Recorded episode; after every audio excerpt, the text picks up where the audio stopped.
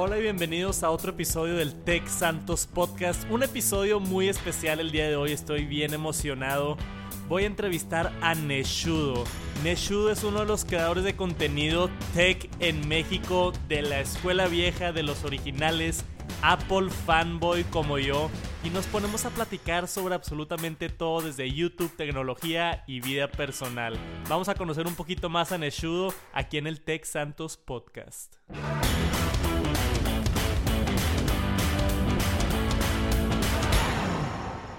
Hola y bienvenidos a otro episodio del Tech Santos Podcast. Bien emocionado con el episodio el día de hoy porque tengo a un youtuber amigo reciente mío, súper buena onda y hace unos videos increíbles y también está en mi ramo Apple fanboy como yo, seguramente ya lo conocen.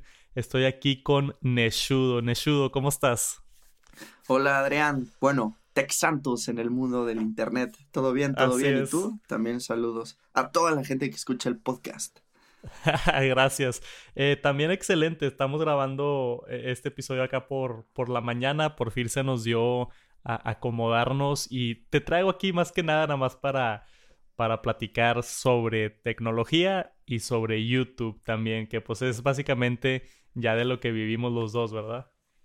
Sí, Sí, sí, sí, bastante interesante. Pues tú, tú, ahora sí que pregúntame, Cam. ya está, mira. Eh, primero que nada, me, me considerando el, el, fanatismo hacia Apple, te quería hacer varias preguntas porque es, es, de lo que más me interesa a mí y creo que más le interesa a la audiencia, ¿no? Entonces, me, me encanta escuchar las historias de, de cómo te enamoraste de la marca o cuál fue el primer producto así de Apple que dijiste, no manches, o sea, esto es, esto es otra cosa, esto es diferente a, lo demás. ¿Cuál fue ese primer producto así de Apple que, que te enamoró? Pues no sé si a ti te pasaba lo mismo, pero siempre la gente se ha acercado a, seguramente te pasa lo mismo, a pedirme consejos técnicos. Sí. Y cómo arreglar esto, cómo hago esto, cómo hago aquello, cómo ¿Cómo, arreglo esto? Y me acuerdo que cuando iba como por ahí de secundaria, o sea, yo tenía unos 12, 13 años, no menos, como 11 más o menos. Ok. Eh, poco menos, como... no me iba a echar el chiste de Peña Nieto, pero no, sigamos con el tema. Dale. Eh, una vez me llevaron una computadora y era una Apple. Era eh, la MacBook Pro, me parece, pero es cuando eran negras. No sé si ubicas ese ah, modelo. Sí, sí, sí. Wow, ok, muy viejas. Cuando tenían los... Era un negro tipo, tipo mate, ¿no? Así. Exactamente, exactamente. Y no me acuerdo qué, no le servía bien, pero me acuerdo que era muy sencillo y no sé por qué me la llevaron a mí, un amigo de mi papá, y se la arreglé. Pero cuando vi esa computadora, dije, quiero una de esas.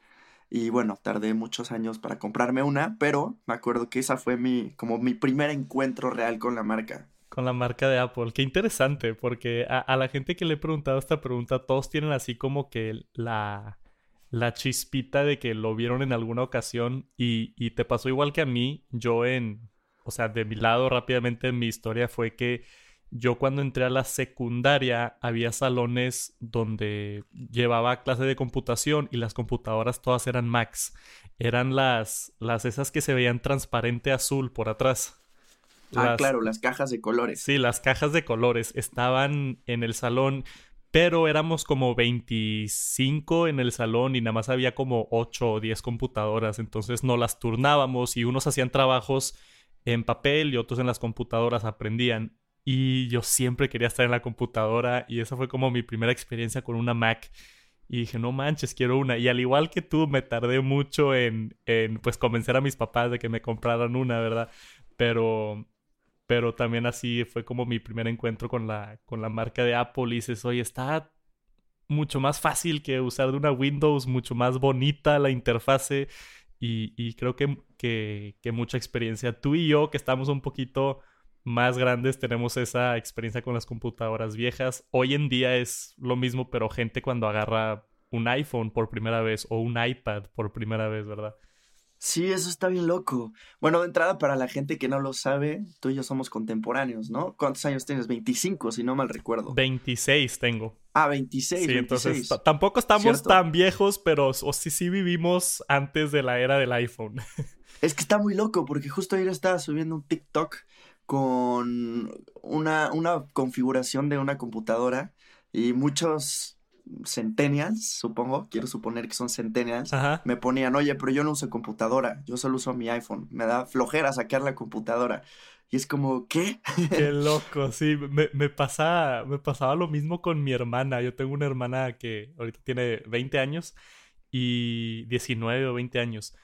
Y ella me impresiona cómo consume contenido, o sea, ella, ella ve Instagram, ve YouTube, ve todo en su teléfono. Y a, mí me gusta ver YouTube en mi computadora, no en mi teléfono, porque prefiero tener la pantalla grandota y ver los comentarios y todo esto.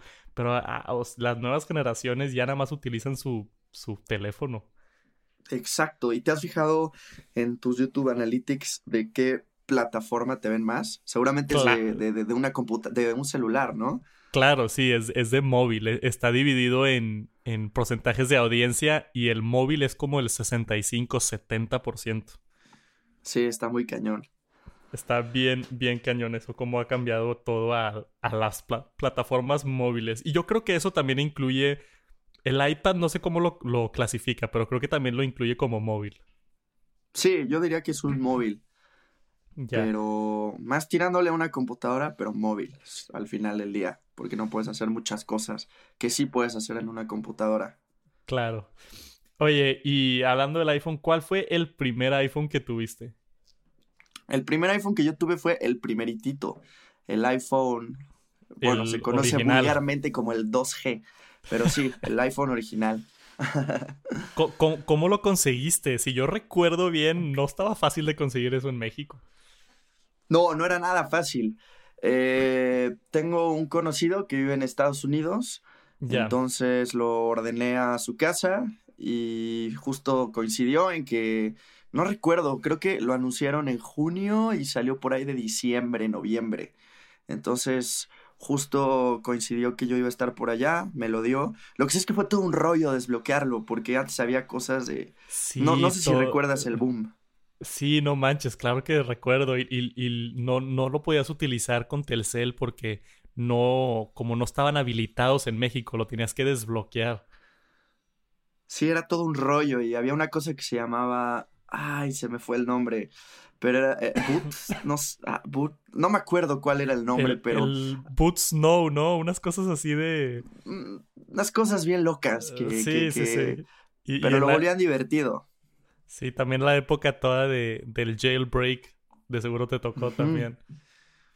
Sí, pues así fue como empezó el canal con temas de jailbreak, desbloqueos, todo este rollo como tech, de la plaza de la tecnología. ya, ya, ya. Yo, es que yo recuerdo lo del primer iPhone, yo no lo tuve, mi primer iPhone fue el 3G, o sea, el segundo iPhone. Y okay. E, ese ya salió aquí en México. Yo fui a hacer fila a Telcel porque pues, no había Apple Stores, pero lo iban a sacar en Telcel. Y yo, esa es de las memorias más padres que tengo en cuanto a Apple, que literalmente hice fila a las 6 de la mañana para comprar el iPhone 3G pero porque el primer iPhone no lo vendieron en México. Y, yo también tenía un amigo que lo consiguió allá de Estados Unidos y me acuerdo lo, celoso que estaba al, verlo, pero siempre es este bonito escuchar esas, esas historias. Oye, y, siempre ha sido Team... Ah, perdón, perdón. No, no, sí. No te iba a preguntar si siempre ha sido Team iPhone. Sí. O sea, desde el primer iPhone que probaste, ¿has probado otro iPhone? Eh, mira, en cuanto a otros, la mayoría ha sido iPhone. En cuanto a otros teléfonos, tuve un BlackBerry por ahí del boom del BlackBerry, cuando todos tenían BlackBerry. Este, tuve un BlackBerry Bold, me acuerdo. Todos caímos en eso. Sí, todo, no sé cómo todo México por dos años cayó en lo del BlackBerry y BBM Messenger. Era como la plataforma, ¿no? Todos mis amigos tenían el BlackBerry y, y fue como el... No sé por qué pasó eso, está extraño, ¿no? Es justo por eso, por el BBM. Era como una moda que había. Porque pues, más en nuestra generación, nosotros que íbamos a andar contestando mails empresariales y cosas así, era el BBM. Entonces, por, por presión social de que tus amigos tenían BBM, tú querías comprar un, un BBM. Exacto, y creo que ahí se vio muy lento BlackBerry. Porque se tardó en implementar BBM para iOS y Android. Creo que si lo hubiera hecho a tiempo, hoy seguiría BBM siendo la, la, red de mensajería número uno. Yo creo que sí, tienes toda la razón. Y, y, curiosamente, eso pasa en Estados Unidos en, con iMessage. Aquí en México no es tan popular el iMessage, pero en Estados Unidos mucha gente se cambia a Apple nada más porque sus amigos están en iMessage y tienen grupos de iMessage y todo se, la vida social se mueve alrededor de iMessage. Entonces por eso en Estados Unidos mucha gente se cambia a iPhone. Eso no es tanto factor aquí en México porque todos usamos WhatsApp y es multiplataforma. Sí, además en Estados Unidos no sé por qué siempre ha estado como la cultura del texting, o sea, del SMS, como que la gente siempre ha usado SMS. Me acuerdo que los primeros teléfonos novedosos había uno que lo deslizabas y tenía un teclado para poder mandar SMS. Entonces creo que iMessage fue la evolución del SMS a como una, una plataforma que funciona a través de el Internet. Sí, ya Apple le pegó muy bien a eso. Yo creo que capitalizó lo que BBM no pudo capitalizar con, con eso. ¿Y, por qué crees que en México no usamos iMessage? A mí me encantaría utilizar iMessage, que tener mis grupos de iMessage y todo, porque tiene muchas funcionalidades muy padres y tiene juegos y emojis y puedes mandar efectos ahora. Hay un chorro de cosas bien locas y, y nadie de mis amigos usa iMessage a pesar de tener iPhone. Yo creo que es en general, ¿no? Por, por el tipo de smartphones que hay en general. Eh, hay muchas personas que tienen Android. Entonces yo creo que eso crea como barreras, ¿no? Porque a lo mejor tienes, no sé, 10 amigos con iPhone y 7 con Android. Entonces al final del día, pues, no sé, es lo que yo pienso. Pues te da flojera iMessage y luego WhatsApp y luego, ¿no? Mejor todo en uno. Sí. ¿Tú, ¿Tú tienes alguien con el que hablas en iMessage? ¿O no? De repente es un amigo, pero es inglés. Entonces supongo que es por eso. ya. ¿Tú? Sí, por ser foráneo. Yo no, eh, y lo he intentado. O sea, con. Me acuerdo una época que le dije a mi novia, a Viviana, le dije, oye, hay que hablarnos por iMessage. Los dos tenemos iPhones y, está más fácil. Y el iMessage, aparte, me llega a la Mac cuando estoy trabajando. Entonces, pues veo los mensajes. ¿Sabes? Como yo no tengo descargado la aplicación de WhatsApp en la computadora ni nada de eso. Entonces como que iMessage se me sincroniza más por mis dispositivos y por ahí un ratito lo intentamos, pero no, no, eventualmente regresas al WhatsApp. Sí, nada más no. Pero WhatsApp me parece una gran, una gran herramienta. Sí, y, justo vi la noticia de que, de que ya van a sacar el modo oscuro, el dark mode para WhatsApp, y estoy emocionado por eso. Sí, sí, justo. Ya salió para Android. Estaba en beta y acaba de salir. Sí, justo hace como dos semanas. Y acaban de anunciar que va a salir para iOS. Están en las pruebas finales. Está cool. Sí, yo también estoy, estoy emocionado por eso. Ya yo me he llevado al dark mode casi todo. Instagram ya lo tengo de cajón en modo oscuro. Este, no, no sé si tú también te gusta mucho el modo oscuro o no tanto. Era justo lo que te iba a preguntar, ¿cómo lo usas? Yo lo tengo en automático para que a partir de las 7 más o menos, 7, 8 pm, no recuerdo bien, se me cambie hasta las 6 de la mañana. Ya. Pero tú cómo lo usas? Sí, en, en, cuanto al iPhone, sí, lo tengo así que se cambie el, el, modo oscuro en automático, pero ciertas aplicaciones como Instagram, desde que lo probé por primera vez, no, ya me acostumbré a, a la interfase oscura y ya utilizo Instagram en dark mode todo el día. y hace poquito lo, lo cambié por curioso al, al modo normal y se me hizo mucha luz, entonces no sé si ya me acostumbré o qué pero, pero está curioso eso de los dark modes. Sí, yo creo que es eso, porque también conozco a mucha gente que nada más no les gusta, no, no, no, no se acoplan y terminan regresando a, al modo normal. Sí. Oye, otro, te voy a cambiar un poquito el tema por lo que pasó el día de ayer, que se, que se canceló el Mobile World Congress. Obviamente viste la noticia, ¿verdad? Sí, sí, sí. De hecho, estaba planeando ir creo que iba a ir más bien, pero sinceramente sí tenía miedo de ir, porque al final es un evento donde van personas de todas partes del mundo y pues bueno, existe la posibilidad por más seguridad que haya y además, eh, digo, hubiéramos esperado que no fuera el caso, pero en el dado caso que alguien tuviera el virus y llegara a España, imagínate que poco a poco se empieza a expandir en Europa y luego como van personas de todo el mundo en otros continentes. Creo, yo creo personalmente que fue una buena decisión. No sé qué piensas tú. Sí, es que justamente eso y, y que ahora inicialmente parte de lo por el temor que existe del virus es que está como habilitado en tu cuerpo sin mostrar síntomas por 10 días y ahora están diciendo que puede ser hasta 24 días. Vi esa noticia ayer. Entonces, okay. puedes tener este virus por 20 días y tú no sabes que lo tienes porque no estás mostrando síntomas, no te sientes mal, no, no te duele la cabeza, no tienes este, mocos, o no, no, no sé bien cuáles son los síntomas, pero por 20 días. Entonces, tú puedes ir a la conferencia y estar completamente saludable pensando que no vas a infectar a nadie y saludas a alguien o haces el mismo demo que otra persona y te pones eh, eh, una máscara de, de, realidad virtual o agarras un teléfono y alguien lo agarra y luego se toca los ojos y en ese tipo de eventos donde hay tantos productos y todos están haciendo los demos y tanta gente y estás saludando a mucha gente, eh, yo creo también que, que, si es tan mal como están diciendo que este virus, que al parecer sí lo es, yo también creo que fue una, una buena decisión, pero obviamente triste también, ¿no? Porque pues es de esos eventos que pasan todos los años, salen muchos videos, muchos anuncios de tecnología, es, es de, los, de los eventos más grandes, yo creo que el más grande después del CES, ¿no? Sí, el, el más grande en cuanto a tecnología móvil, ¿no? Como smartphones, tablets, aplicaciones, todo este rollo. Eh, ¿Tenías planeado ir? No, este año no. Yo eh, digo, estoy empezando a acercarme, sale mucho más caro ir a Barcelona, pero estaba ya empezando a acercarme con empresas para igual y potencialmente conseguir un patrocinio. Este, pero pues obviamente ya no va a suceder nada de eso. Espero que el siguiente año regresen y, y hasta que regresen con todo, yo voy a estar un poquito más, más fuerte con el canal y, a ver quién, a ver quién nos manda para allá.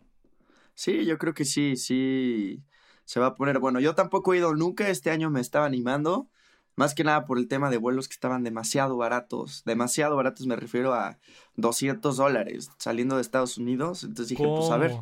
Pues sí. sí, sí, muy loco. Pero bueno, no se armó. Qué bueno que no lo compré. Hubiera sido una tragedia. Justamente vi un, un de un amigo de un youtuber de Estados Unidos subió en Twitter, compré los vuelos hace dos días a Barcelona. uh, ¿quién, era?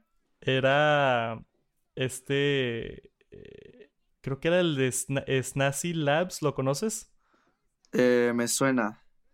Uno, uno de los gringos así medio... No es de los más grandes, pero sí tiene buenos followers. Este y lo vi y dije, qué coraje, porque no, no lo había pensado de ese lado, porque hay mucha gente que igual ya tenía vuelos, muchas empresas que ya tenían juntas o presentaciones planeadas o ya tenían hoteles. O sea, imagínate la industria hotelera, todos los, los cientos de miles de personas que ahora no van a ir a sus hoteles o van a cancelar. Yo, tiene muchas implicaciones fuera del, del evento, ¿verdad? Todas las industrias están menos afectadas. Exacto, las hoteleras, las más afectadas, justo ayer estaba viendo un video, fueron las de turismo, pero también las de tecnología, porque la mayoría de las fábricas están en China y por decreto del gobierno cerraron todas las fábricas hasta el creo que 10 de febrero y solo pudieron abrir algunas, las demás siguen cerradas.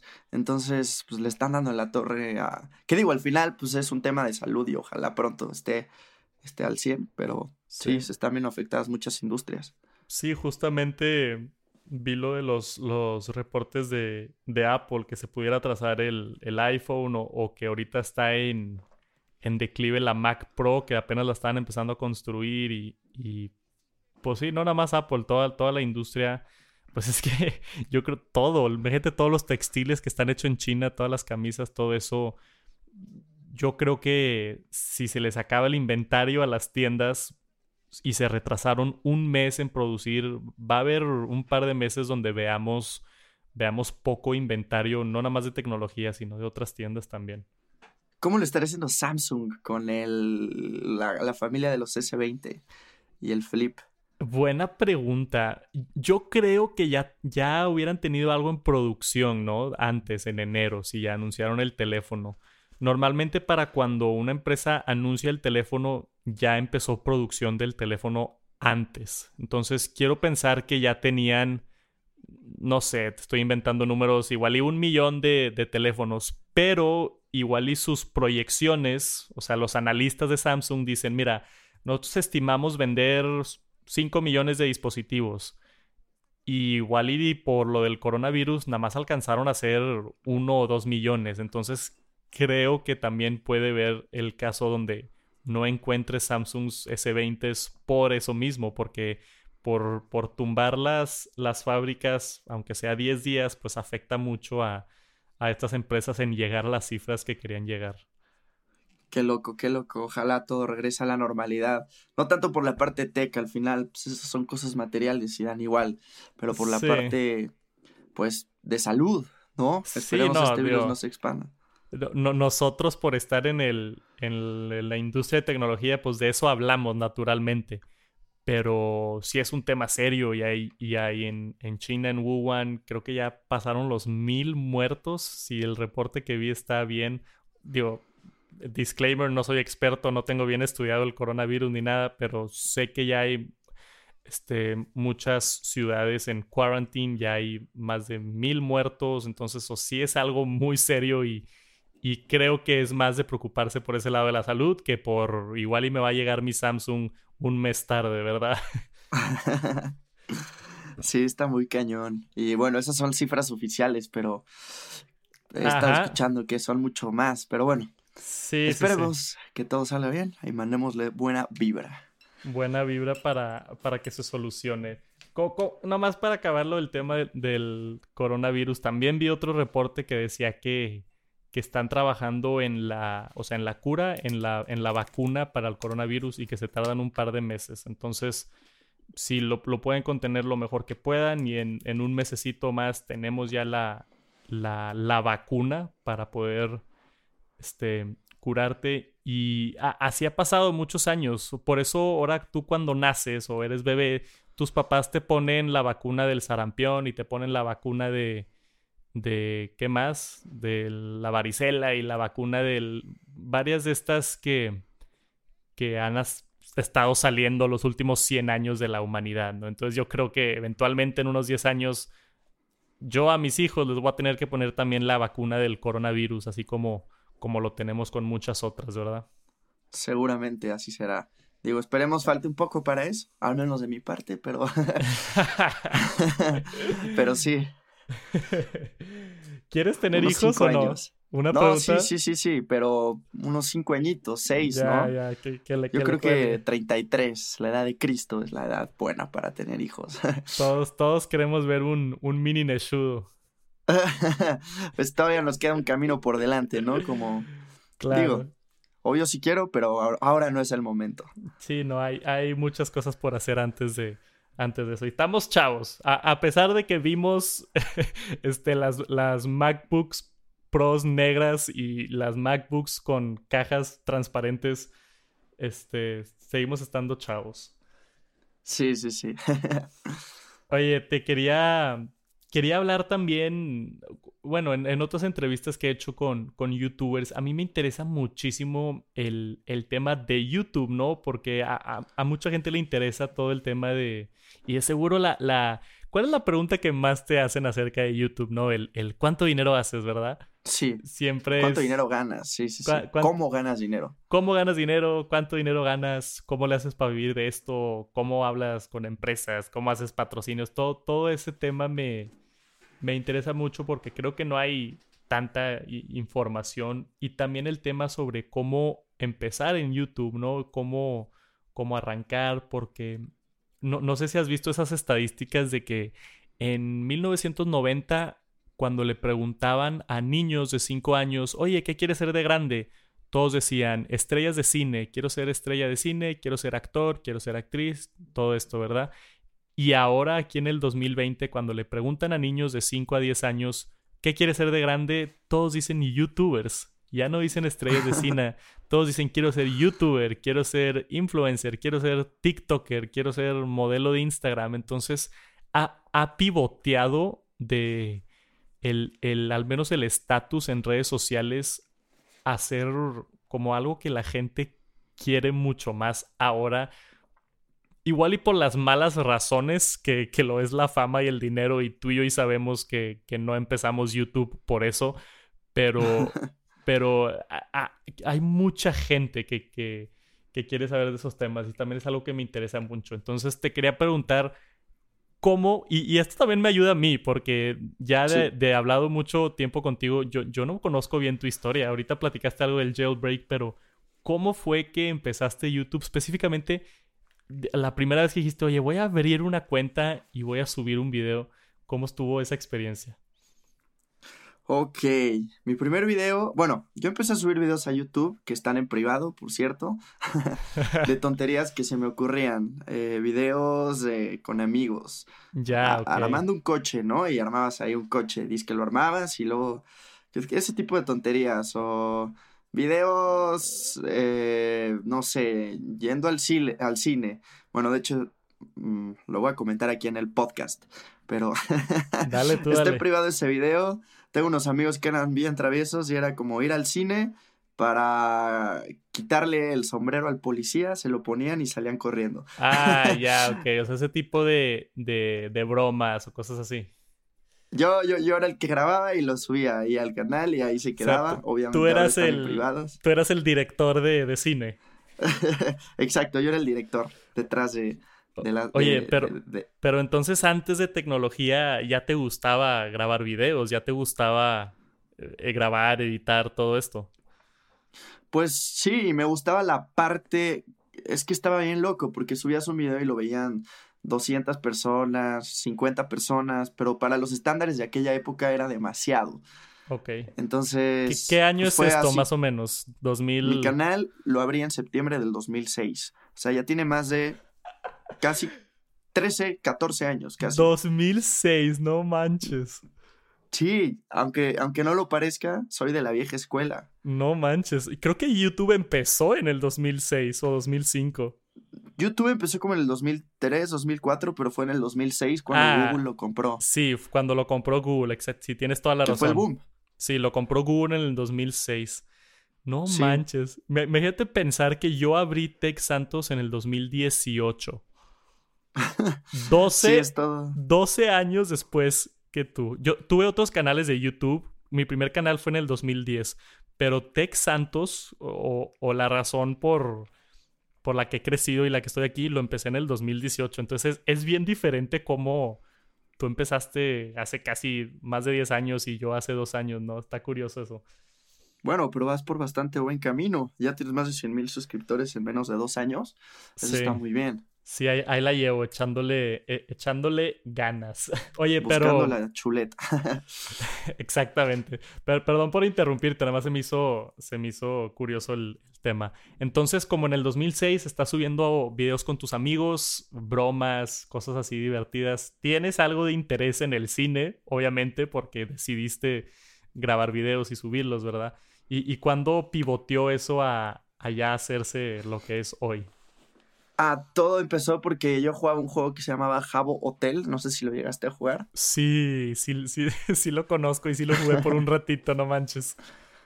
Bueno, pues el Jabo Hotel, mi video más viejo, público en el canal, es de cómo hackear eh, Jabo Hotel con Cheat Engine, que era un programa que te permitía como eh, tener más monedas y hackear el juego, básicamente. Ok. Y ese video tuvo como 600 mil, ya tiene casi un millón de visitas, creo. Hace mucho no lo checo. No manches. Este, de hecho, si escuchas cómo habló, te puedes dar cuenta que era un morro, era un chaval. 640 mil visitas tiene. O sea, la vocecita así pilluda. Sí, sí, sí. Luego, cuando puedan, escúchenlo, toda la, gente que me está escuchando, y se van a reír de... ¿Cómo se llama el video para que lo busquen? cómo obtener créditos en Jabo Hotel con Cheat Engine 5.4. si quieren. Mira, aquí lo tengo. A, ver, si se alcanza a escuchar un poco, lo voy a acercar al sí. Otra cosa. Bueno, otra, otra moneda de bronce, cabe un crédito. no, man. Pero sí, cuando puedan, escúchenlo. ahí, está el, el mini Neshudo que tanto querían. Ahí está en, en, en vivo, en persona. Qué buena onda, que, que también ha de estar padre tener todas esas, esas memorias de tanto tiempo de estar subiendo contenido. E, ¿Eso del Jabo Hotel qué año fue? Eh, 2006, justo. Eh, espérame, aquí lo tengo, déjame lo vuelvo a abrir. No estoy seguro si se fue 2006 o 2007. Fue subido el 4 de, no, 4 de junio del 2008. 2008, ok. Entonces, 2008, y fue así como el primer video que dijiste, ¿qué pedo? ¿Qué está pasando? Esto está teniendo vistas fuera de mis amigos y familiares, ¿verdad? o... Sí, sí, empezó a crecer, fue un boom. Y fue ahí cuando decidí empezar a subir otro tipo de videos. Ok. Pero durante este boom de, de, vamos a decir, tu primer video que pegó más o menos, ya, eh, o sea, ya estabas pensando de, oye, igual y, y, le echo ganas a esto de YouTube, o todavía estabas en el plan de, pues, a subir lo que me gusta de repente, si se me antoja, o ya te lo empezaste a tomar más en serio. No, todo el tiempo fue un hobby que me gustaba, me gustaba compartir con la gente. De hecho, ni siquiera podías ganar dinero, estaba muy lejos de ganar dinero. Sí, YouTube empezó a monetizar por ahí del 2012, más o menos. Claro. 2011. Entonces, eh, y cuando monetizó, monetizabas muy poco, nada que ver con hoy y con lo que se viene. Entonces, pues era más por gusto y por compartir con toda la comunidad. Eh, éramos muy pocos, no sé si recuerdas al tío Sorlac. Mm, híjole, no, no, no, no, la verdad no estoy malamente acá en Monterrey. Estamos bien agringados, ¿no? vemos mucho contenido de Estados Unidos y, y yo por más mal que suene y que soy mexicano al 100%, veía muchos, muchos creadores de Estados Unidos, no, no tanto mexicanos. Bueno, creadores de la época, ¿te acuerdas de uno que se llamaba Soldier Knows Best? Ah, ¿Algo sí, así? sí, sí, sí. Ándale, si me hablas de gringos, sí, sí sé quiénes son. Soldier Knows Best, claro que sé quién es. O la misma I. Justin, que hoy en día sigue, sigue, siendo grande, pero para entonces ya empezaba. O sea, está muy cool todo, todo el mundo de YouTube. Qué cool. ¿Y, a quién recuerdas tú acá mexicanos en esas épocas del 2008, 2010? De ese nicho tecnológico, nada más me acuerdo de Sorlac 15, eh, que hoy en día sigue activo en redes, pero ya, ya no directamente en YouTube.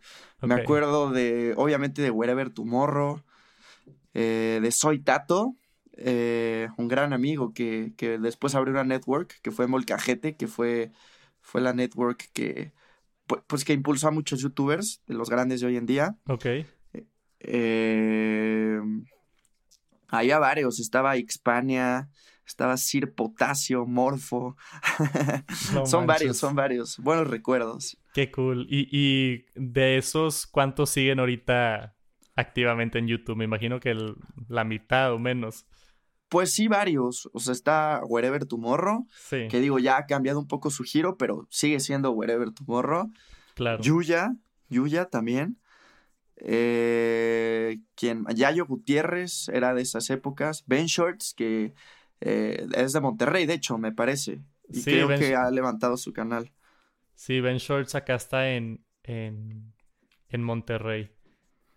Hay varios que todavía seguimos aquí de, de la vieja escuela, como tú dices.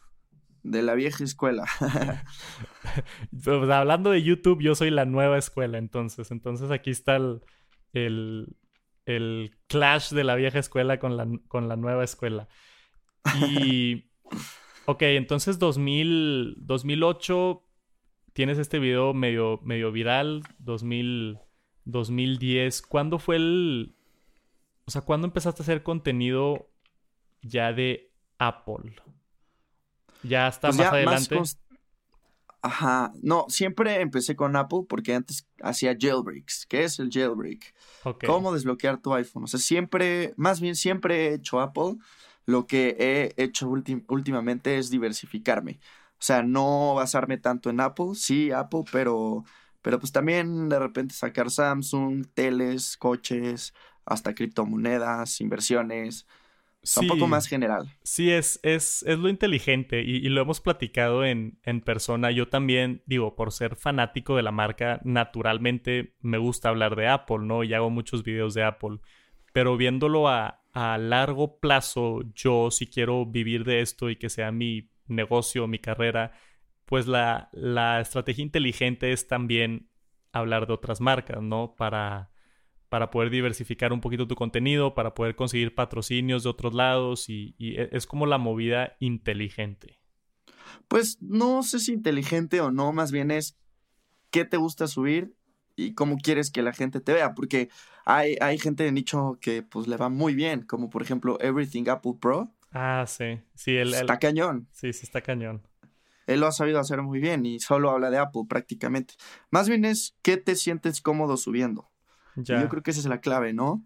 Sí, o, Tal vez es lo que te gusta, más que nada. Tienes razón, porque los videos que he hecho fuera de Apple han sido o explorativos de, oye, me hace poquito me la semana pasada me dieron un, un Xiaomi. Yo nunca había utilizado un teléfono Xiaomi, entonces se me hace interesante, ¿no? Oye, probarlo, compararlo con el iPhone, ver qué tal. Todavía no le hago video, pero seguramente la siguiente semana van a estar viendo un video de de Xiaomi, que de seguro va a sacar de onda a mi audiencia de que qué hace Tech Santos con un Xiaomi, pero eh, se me hizo interesante. O sea, si, si, salió la oportunidad de probarlo, pues a final de cuentas soy fan de la tecnología, ¿no? Y de, de explorar nuevos productos y, nuevas ideas. Y también cosas que, que, voy comprando, ¿no? Compré la tele Samsung, la, la QLED, la compré para, para mi cuarto, para utilizar como monitor. Y, me encanta la, tecnología, ¿no? Entonces me encanta, me encanta hacer el setup y, investigar sobre la tele. Y dije, ¿sabes qué? Pues no es Apple, pero pues le voy a hacer un video a la tele. Y me acuerdo de haber pensado de que probablemente este video no le va a ir tan bien porque no es de Apple. Y subí ese video de la tele de Samsung y le fue súper bien al video. Entonces también eso fue una sorpresa padre de, de, ok, pues también tengo interés en teles, naturalmente. Voy a hacer un video de una tele Samsung y funcionó. Entonces, pues como tú dices, mientras, mientras te guste el, eh, hacerlo, yo creo que, que está bien. Sí, es, esa tele está bastante buena. Y, y, no es Apple, pero tiene la aplicación de Apple TV. Sí. Y es compatible con AirPlay. Eh, entonces, pues no necesitas más, ¿sabes? Sí. De, hecho, sí fue, acá ya confesiones de un fanboy, sí fue de las razones por las que me interesó la tele, ¿no? Porque vi ahí, funciona con AirPlay y tiene el, Apple TV integrado, entonces, pues es un, es un beneficio si estás en el ecosistema de Apple. Sí, sí, sí, sí, está bastante buena. Ya.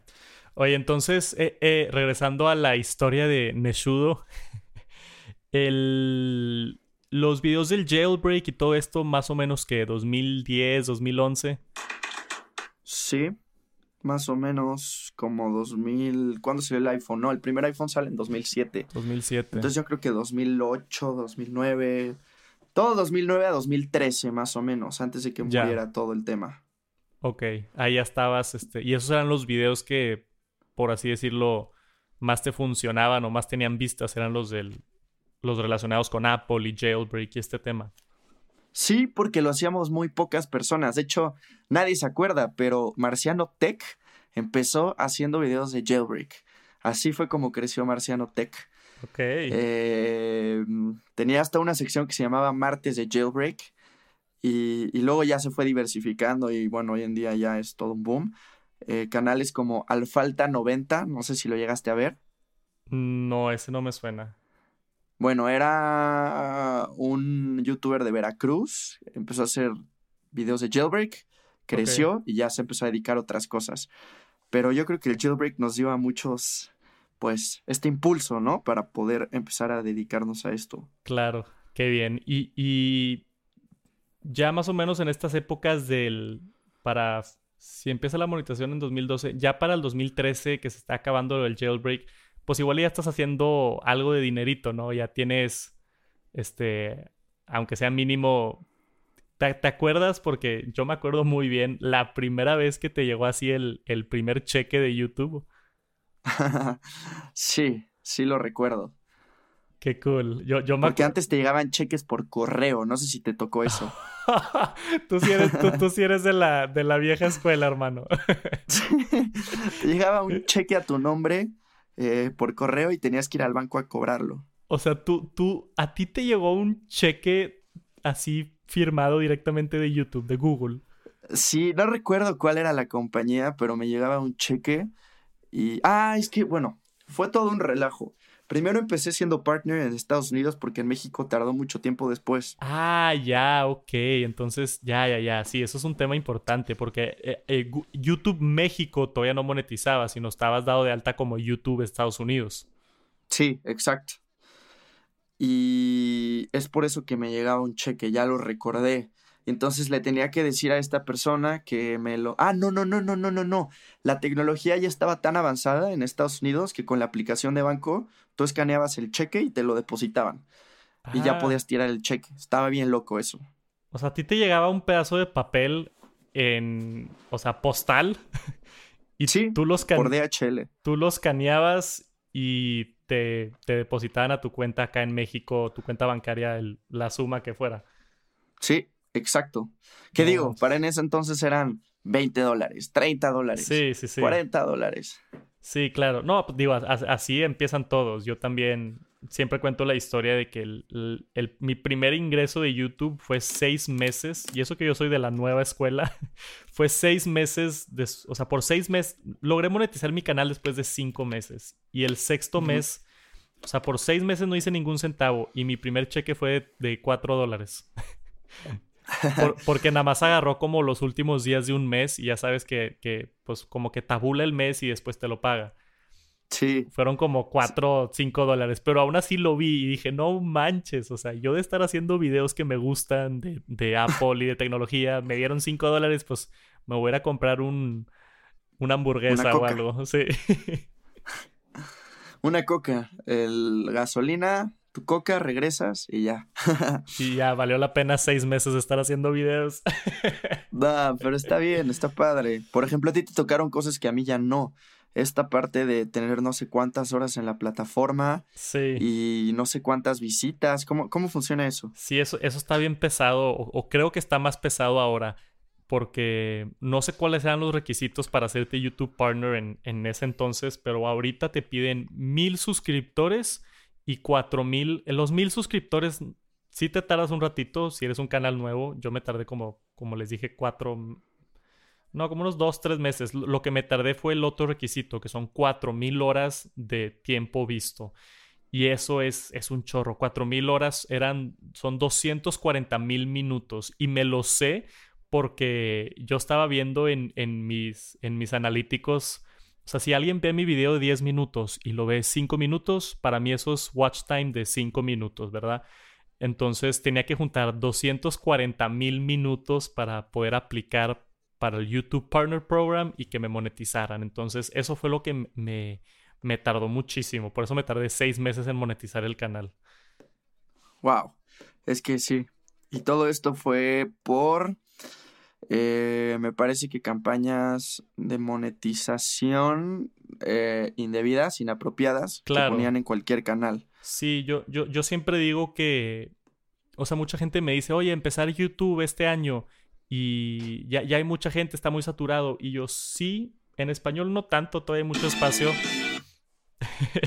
Perdón, es que le piqué sin querer. a- No, hombre, no te apures. Este, este año, en, o sea, en el 2020, mucha gente me dice de que, oye, ¿sabes qué? Está bien difícil, ya hay mucha gente. Y les digo, sí, pero también lo padre de YouTube es que ya pasó todo este proceso, ya es una plataforma madura, ¿no? Entonces estos requisitos están por algo. Porque... Sí. eh, y están al final de cuenta para el beneficio de nosotros. O sea, te, te- te estoy hablando que yo me tardé seis meses en monetizar, pero yo tengo ya beneficios que tú no tenías cuando tú empezaste. Yo tengo este, las membresías de los canales, que eso es algo padre, nuevo también de YouTube. Tengo ahora super chats, cuando hago en vivos, este, la gente puede donar dinero. O sea, todos estos temas que también ayudan a los creadores en cuanto a, a temas de dinero, que, que no es mucho. Igual una, una suscripción a mi canal te cuesta 39 pesos y es por el simple hecho y el los amo a todos los que son miembros del canal de YouTube. Pero si llegas a juntar pues bastantita raza se hace más dinero, ¿no? Y es, creo que esas son herramientas que ha ido creando YouTube, que sí es más difícil, pero, pero hay más herramientas que tú no tenías en, en el 2010, ¿verdad? Oye, ¿y qué beneficios les, les das a, a tus miembros del canal? ¿Pueden ver los videos antes? Eh, lo, lo, que tengo ahorita, lo, lo, he estado tratando de mover, pero lo que tengo ahorita más que nada es, tengo un grupo de Telegram donde estamos, okay. donde estamos ahí todos los miembros y, y pues digo, platicamos o, o, platican entre ellos o a veces, no sé, les mando adelantos de cosas. Este, y más que nada es, pues yo hago directos una vez a la semana, a veces dos veces a la semana. Entonces, en los directos, cuando tú eres miembro del canal, se pone tu nombre verde y el logotipo de Tech Santos al lado. Entonces yo puedo ver los miembros y obviamente de, de todos los comentarios que veo en el chat, los que más me resaltan son los de los miembros. Entonces tienen como esa prioridad de, de contestar sus dudas, de, de verlos. Y también los, los emojis, ¿no? Tengo unos emojis ahí ya personalizados de Tex Santos. Uno de LOL, uno de, de, no sé, una manita para arriba, uno de fanboy. Entonces pueden utilizar, así como en Twitch, pueden utilizar esos, esos emojis al ser, pues, miembro del canal. Eso está muy cool. Son cosas que, no sé, lleva dos años año y medio más o menos. Bien poquito, sí. E, esto De, de, las membresías no estaba ni cuando yo empecé, entonces tiene pues un año yo creo. Sí, sí, sí, sí. Son de las cosas buenas que tiene YouTube que han, que han salido. Sí, han salido muchas cosas muy padres últimamente de YouTube. Esto de las membresías, donde por una suscripción mensual, 39 pesos, este, puedes darle beneficios. Y no nada más eso, sino también los, los super chats. Cuando hago en vivos, pues gente amable hace unas pequeñas donaciones, ¿verdad? Y luego gente ya más loca que hace donaciones más grandes, que los quiero muchísimos a, todos. Y, y, a mí se me hace increíble eso de que de sí estoy haciendo la mayoría del dinero por, por anuncios en YouTube, pero todavía que, que haya gente que nomás por simple buena voluntad y, o porque les gusta el contenido o, o no sé por qué razón se, atrevan a dar una pequeña donación o hacerse miembro del canal. Yo creo que eso también es algo nuevo, no nada más de YouTube, sino de, cultura en México. ¿Qué piensas tú con eso de las, de las donaciones y suscribirte y eso? Está muy cool y, y está bien loco. No sé si has visto los videos de, de MrBeast donde va a streams de Fortnite y le regala de que 20 mil dólares, 40 mil dólares. Sí, no manches. Imagínate que nada más llegue alguien y te done 100 mil pesos. de hecho, hay una comunidad de niños ricos. Eh, son de Estados Unidos. Bueno, no sé exactamente de qué parte es el mundo, pero tienen sus eh, seudónimos. No sé, creo que uno se llama Ninja, no sé qué que se dedican literalmente a donar dinero, pero miles de dólares, y son famosos por eso. Es como una... Está, está, está chistoso. Ojalá nos toque alguno de estos días. que, que entren a mi directo y me donen mil dólares, no estaría nada mal. Puta, imagínate. Sí, pero eh, es, es bien interesante ver cómo ha evolucionado YouTube y tú lo has visto, ¿no? De, de estar desde el, desde el principio, básicamente para acabar lo de tu historia de YouTube, nada más te quería preguntar, ¿cuándo fue el, el momento cuando ya pasaste a hacer YouTube de tiempo completo? O sea, ya como, como tu ingreso, este, ¿cómo se dice? Tu ingreso principal y, ya que, que pues sea tu trabajo, ¿verdad? Que estés viviendo eso. Yo creo que fue cuando iba en prepa, más o menos. Eh, pues en los últimos dos años, año, que ya empezaba a ganar eh, dinero y pues ya me podía comprar mis cosas, ¿no? Digo, no era mucho, pero ya podía, eh, no sé, salir el fin de semana y poder pagar la comida, la bebida, la gasolina. Darte unos, unos pequeños lujos, por así decirlo. Sí, exacto. O a lo mejor no me lo podía comprar luego, luego, pero salió un nuevo iPhone y podía ir ahorrando el dinero para que el día de la salida eh, llegara y lo comprara. O dos meses después lo podía comprar. Sí, y, también considerando que es una inversión para seguir creciendo el canal, ¿no? A, hacer videos y, demás. Sí, claro, claro, era por ese lado. Y en la universidad fue cuando me di cuenta que, pues, si le daba bien, le o sea, si le daba duro, me iba bien y podía hacer mi trabajo. Yo veía como todos, no sé si te pasó en la carrera, que era como, ¿y tú a qué te dedicas? Y siempre había uno, ¿no? Que era como, no, pues yo soy youtuber o yo soy instagramer. Me llegó a tocar alguna vez alguien. Qué chistoso. Sí, sí, sí, yo... Es que yo creo que ya cuando, cuando ves el potencial, o sea, regresando un poquito a mi historia, si en esos primeros seis meses que no gané ni un centavo, yo creo que en esos primeros seis meses mucha gente se rinde, ¿no? Mucha gente se desanima o no les gusta o así. Pero yo creo que ya si llegas al punto que para mí fue como un año y medio después. Un año y medio después ya estaba ganando pues suficiente dinero que dije, oye, ya estoy haciendo, no sé, 10, 15 mil pesos al mes, esto ya está serio, ya puedo o sea, si ya logré hacer esto, ahora si me enfoco al 100% toda mi atención a crecer esto, puedo llegar a, a vivir de eso, ¿no? Y creo que esa es la... Mucha gente se rinde porque te tardas pues en mi caso fue un año y medio, dos años para llegar a este punto. Entonces, y en tu caso, pues ha de haber sido seis, siete años, ¿verdad? Si empezaste desde el 2006, este, otros tiempos también. Pero, pero se me hace bien curioso, bien curioso eso. Y, y después del, del, o sea, ya estabas generando algo de dinero en, en la carrera. ¿Acabaste la carrera o no? Sí, sí, sí, sí, sí. Acabaste la carrera. Entonces, ya graduándote de carrera, no conseguiste un trabajo, nada más ya hacías YouTube. Pues yo me dedico al 100% a YouTube, digamos que es mi, mi, mi, mi trabajo principal, pero también tengo otros negocios. Tengo una empresa de e-commerce y hacemos cosas con realidad aumentada que todavía no les puedo decir, pero te voy a mandar tu regalo ya que estés, espero que sean unas semanas más. Qué cool. Y también le damos consultoría a otras empresas. O sea, tengo la parte de negocios como la parte empresarial, pero digamos que mi trabajo favorito y lo que más me gusta hacer es YouTube.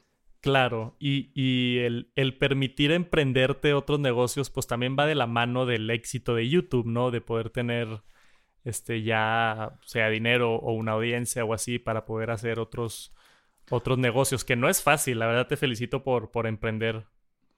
Pues no creo que, que, que, que sea por la parte económica de YouTube, más bien creo que es por el tiempo que te da YouTube.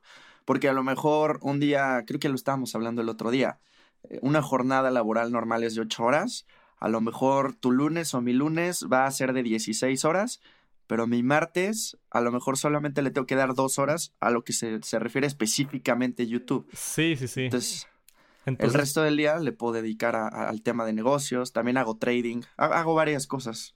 Ok, de YouTube. entonces no es tanto lo de YouTube, sino el tiempo que te permite o la flexibilidad de, de, de tu tiempo que te permite aventurar en, en, otros emprendimientos. Exactamente, como por ejemplo el podcast, no, no sé si te pasa lo mismo, ¿no? Que, que, que, pues te permites hacer proyectos como el podcast. Claro, sí, sí, tu merchandising. Sí, justamente después de que ya tuve la oportunidad de irme tiempo completo, fue cuando empecé lo de las camisas, fue cuando empecé lo del podcast, para, pues para poder seguir creciendo la plataforma y, y encontrar otras, otros, otros ingresos ahí, si nos quieres platicar algo de tus, de tus, de tu empresa o tu futuro business, adelante. Si todavía es mucho secreto, lo guardamos para, para el siguiente podcast. Pues les puedo dar un adelanto. A ver, una exclusiva aquí en el Tech Santos Podcast. Todo empezó porque, eh, pues quería abrir un negocio online y estaba muy de moda toda esta parte del e-commerce y el dropshipping y seguro has escuchado que es el dropshipping. Sí, claro. Bueno, el caso es que yo lo decidí hacer bien. Eh, bueno, no bien, sino lo decidí hacer como de la, de la forma, no es correcta la palabra, sino más estructural. Entonces abrí una empresa con un socio que se dedica a hacer eh, e-commerce, es, eh, trabaja en el e-commerce, en el área de e-commerce de Mave. Okay. Y empezamos a vender cosas, abrimos una tienda, nos fue bastante bien. De hecho, esa tienda sí la publicaba en mi canal, pero al final era una tienda de fundas y una tienda de, pues, de cargadores, cosas, pues que hay mucha competencia, ¿no? Y al final no quería que la gente me conociera como el youtuber de la tienda de cosas genéricas. Saco, ok. Entonces decidí darle un giro por completo y lo que hacemos ahora es ayudar a empresas grandes, pero que son de la vieja escuela. O sea, que no tienen tienda online, que no tienen plataforma, eh, que, pero ya tienen un background, que, que, son bastante eh, pues famosos, pero pues, no lo han sabido llevar a la parte digital. Entonces los ayudamos con esa parte. De hecho, eh, ayudamos a un doctor muy famoso, eh, no sé si pueda decir su nombre, mejor no lo voy a decir, pero es un doctor muy famoso que incluso tenía un canal de YouTube con millones de visitas al mes y no tenía ni idea que se podía monetizar. No manches. Sí, y, y, y generó muchísimo dinero. Tampoco puedo hablar de eso, sí. pero como es un tema de nicho, pues eh, genera muchísimo dinero, está impresionante. Y aparte, eh, le hicimos su e-commerce para que pueda vender todos los medicamentos y pues enviarlos a prácticamente cualquier parte del mundo. Y, pero ¿por qué te estoy contando esto? Claro, porque este tipo de negocios era lo que yo necesitaba para poder financiar lo que estamos haciendo ahora. Que lo único que les puedo decir, pero prometo que van a ser de los primeros en saberlo, es que es realidad aumentada con una esencia mexicana. Qué cool, no manches. Yo creo que sí hay, hace falta algo de, esa, de ese tipo de innovaciones acá en México. Entonces, estoy emocionado por ver, por ver qué es eso. Sé que cuando estás trabajando en un proyecto así, pues no, no puedes dar muchos detalles, pero si, si llega a ver la luz pronto, la neta, felicidades. ya te mandaré tu regalo. Y no, no es porque porque me van a robar la idea, esto, esto, aquello. No, es más por la parte... Me gusta todo el tema espiritual, energético y todo esto, ¿no? Ok. Entonces, pues una de las leyes, no estricta, pero es como no, no, no, no decir hasta no hacerlo. Porque si lo empiezas a decir, eh, empieza a cambiar tu idea, empiezas a... X. El, el, chiste es mejor cállate y hazlo. Ya. Ya que esté, enséñaselo al mundo antes, pues Sí, no, es, es, es, también es como el, el o sea, un pintor, tú, tú, quieres darle una propuesta al mundo, ¿no? Entonces, si tienes la pintura a un 70%, pues no quieres que vean la pintura, prefieres enseñarles la pintura ya terminada para que aprecien todos los aspectos y, y puedan agarrar todo la idea completa, ¿no? Exacto. Y más o menos ya te puedes dar una idea porque te dije que te iba a enseñar algo y no te lo enseñé porque se me olvidó, literal. Entonces ya te tocará hasta el final, pero está muy cool. Y si quieres, si te gusta, luego podemos colaborar y sacar la versión Santos, pero ya tocará esperar y, ya verás, te va a gustar. Claro que sí, estoy emocionado. Luego, luego platicamos de eso. Este, para acabar con, con la historia de, de las travesías de Neshudo por el internet, este, entonces más o menos cómo empezaste, llegaste a esto saliendo de, la escuela, ya te pudiste dedicar a esto de tu pasión, de YouTube y tecnología, y ahora actualmente estás empezando a emprender pues un par de negocios y más. La última pregunta que tengo sobre este tema es, ¿cómo te ves en, la típica pregunta, ¿no? ¿Cómo te ves en 5 o 10 años? ¿Crees que todavía vas a estar haciendo YouTube o te gustaría pivotear a otra área? ¿Te encanta YouTube hacia la muerte o, o cómo ves el, el futuro de Neshudo? Pues la verdad no te puedo asegurar, pero algo que siempre he dicho desde hace mucho tiempo, espero que siempre sea así, es que a pesar de que tenga una empresa exitosa, un negocio exitoso, o sea, hablando en 10 años, ¿no? Supongamos que llega Google y me lo compra en 100 millones de dólares, ¿no? Sí, que, que ya no requiera la parte de YouTube, siempre me gustaría estar compartiendo a través de YouTube, inspirando a la gente, compartiendo mis mensajes. O sea, siempre me gustaría, por más, eh, digo eso digo ahora, pero creo que es mentirada, ¿no? Por más exitoso que seas en un ámbito, siempre me gustaría estar compartiendo. Y no sé si a través de YouTube, porque no sé cuáles sean las próximas plataformas, pero siempre estarme expresando. Así empezó YouTube. De hecho, el eslogan era Broadcast Yourself. Sí. Y, y ya tenemos la prueba porque pues empezaste YouTube por eso mismo, ¿no? No, no, no estabas haciendo dinero, sino nada más por gusto. Entonces, si llegas al, al, afortunado punto de tu vida donde ya no necesites YouTube, pues vuelves al, al, al neshudo de la voz pilluda que escuchamos ahorita, que, que, que hacía videos simplemente por gusto y simplemente por compartir un mensaje. sí, eso siempre, siempre es la tirada. Qué bueno, bro. Oye, y ahora aprovechando que nos está escuchando tu audiencia, ¿tú cómo te ves en 10 años? Uh, regresándome la pregunta. no sé si, no sé si ya lo has compartido, por eso me pareció interesante. Este, mira, tuve la fortuna este año de, creo que no es normal, o sea, lo que he hecho, he estado tratando de, de es que vivir de esto de redes sociales todo pasa muy rápido y, y no, te, no te permite pararte a a como ver lo que has logrado, ¿no? Y, y trato de mantenerme humilde, trato de mantenerme normal, porque, porque sé que no es normal que haya subido casi 100 mil suscriptores en un año. O sea, me tardé un año en subir a 10k y un año después ya tenía 100. Entonces subí como 95 mil suscriptores en un año. Y eso me ha permitido ya salirme del trabajo y poder dedicarme a esto y echarle ganas y estoy súper, pero súper agradecido con, con eso y es literalmente es mi sueño hecho realidad el hecho de poder hacer contenido de tecnología, que es una de mis pasiones, y poder pues vivir de esto, ¿no? Todavía me falta un poquito porque siempre digo el, el disclaimer de vivo en casa de mis papás, ¿no? Y, y sí, yo me pago mi carro y mi teléfono y todo, pero en realidad no tengo un costo así muy grande como una casa o una renta, o, ¿sabes? Entonces, ese es el siguiente paso, tratar de, de, poder expandirlo a eventualmente ya, ahora sí en serio, vivir de esto, ¿no? Comprar un departamento o rentar una casa, o, o, si puedo llegar a ese punto de, de, de poder monetizar esto al grado de poder vivir de esto ya completamente independiente, casarme también, que pues cuesta mucho dinero casarse. este, ya ya la, la vida de adulto, ¿verdad? Que cuesta mucho dinero. este, si puedo llegar a eso estaría no manches, en otro nivel. Y creo que voy por, por buen camino y lo quiero cumplir. Yo creo que en 10 años si, si todo sale bien y si sigo creciendo esto y si sigue existiendo YouTube, porque como tú dices, puede que, no sé, YouTube cierre mañana y, abran otra plataforma. Nunca sabes qué va a pasar, pero sé que voy a estar haciendo contenido en el Internet porque me encanta, me, me, gusta salir en videos, me gusta editar videos, me gusta hablar, por eso hice este podcast.